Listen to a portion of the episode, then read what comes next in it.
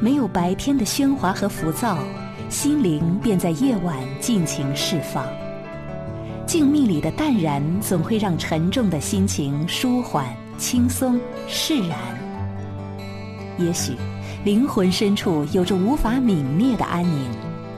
夜心情，捕捉一瞬间的诱人魅力与气质。你我不必追寻。就可一点一滴解读心灵。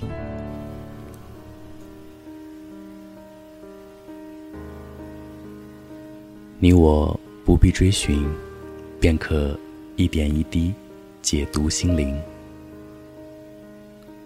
我是云阳，今晚和你分享到的这篇文字叫做《广场恐惧症》，依旧选自杨昌义的《薄荷日记》。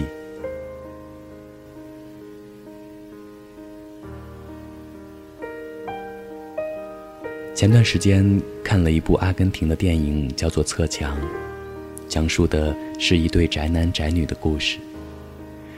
在冷峻的像座冰雕的城市里，马丁和玛丽安娜住在同一条街，却从来也不认识。他们会互相经过彼此，但并不知道对方的存在。马丁会在半夜突然失眠起床，去冰箱里取罐可乐。打开苹果电脑，查收 Facebook 里的新信息。玛丽安娜则喜欢收集人体模型，甚至还在孤独的下午与沙发上的模型亲密互动。而他们的共同爱好，竟然是迷恋恶搞拍照程序。你很难想象，全世界有多少年轻人在屏幕的那头做着几乎一模一样的事儿。而电影会让你看到这惊人的一幕，这就是典型的都市宅男宅女的写照，准确说是一部分都市年轻人的真实写照。有这样一群人，被称作“广场恐惧症患者”，他们拒绝和人群过多接触，那样会让他们不自在。但这并不代表他们不追求爱与美好的事儿，反而有更多时间去接近自己真正喜欢的东西。有人的地方似乎就不可避免地伴随着生机，而有时生机并不是像大家描述的那么积极、那么美好，它有时是一种嘈杂的总和。现代人被各种声音包围着。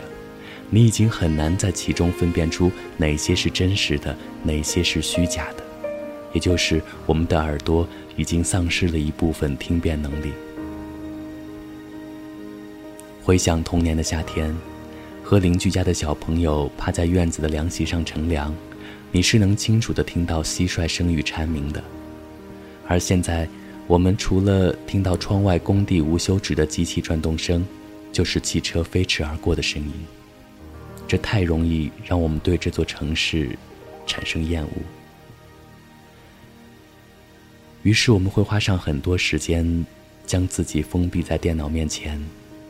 但时间久了，和互联网的关系就像一对恋人进阶成为老夫老妻一样，问题逐步开始暴露了。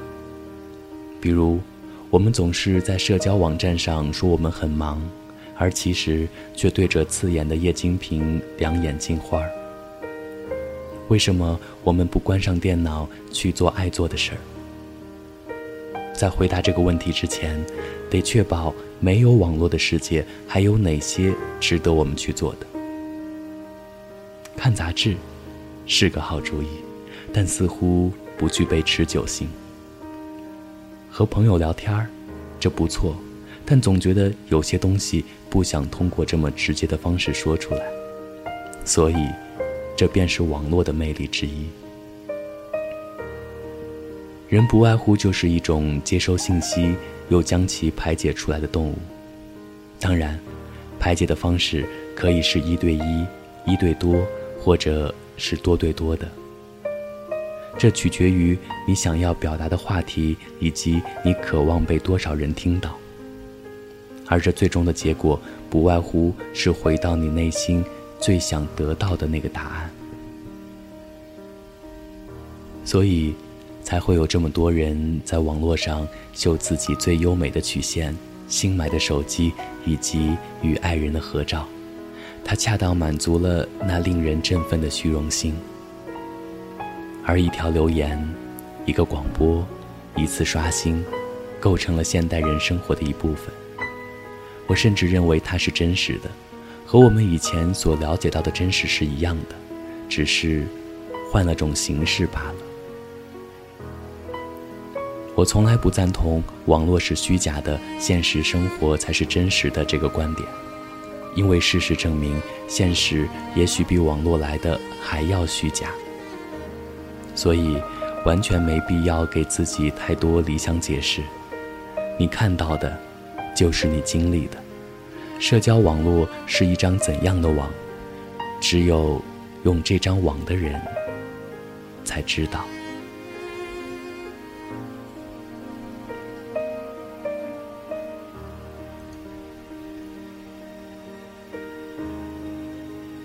以上文字选自《薄荷日记》，作者杨昌义。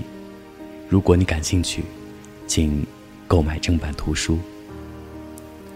文字推荐及投稿，请发送至邮箱：九零四三五幺幺三三，九零四三五幺幺三三艾特 @QQ.com。关注更多节目，可以加 QQ：九零四三五幺幺三三，或者在新浪、腾讯微博以及荔枝 FM 搜索“叶心情”。我是云阳，下期见，晚安。好梦。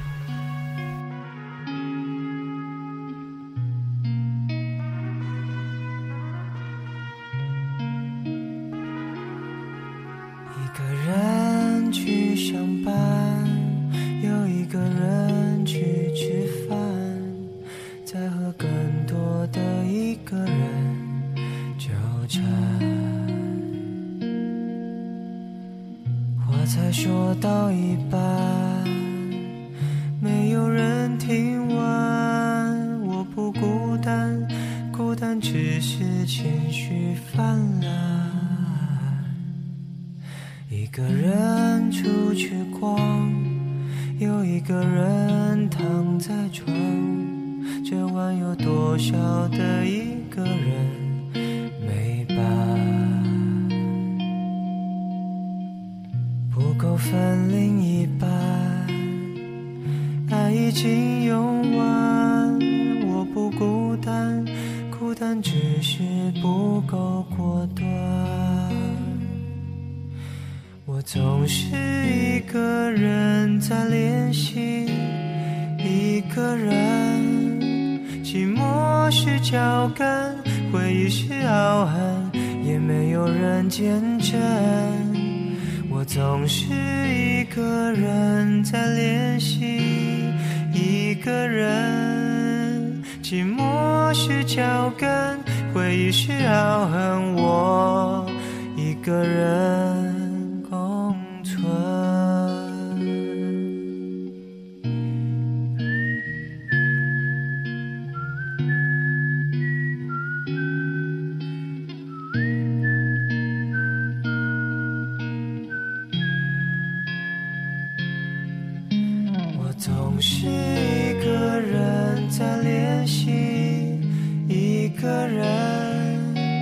寂寞是脚跟，回忆是傲寒，也没有人见证。我总是一个人在练习，一个人，寂寞是脚跟，回忆是傲寒，我一个人。共存，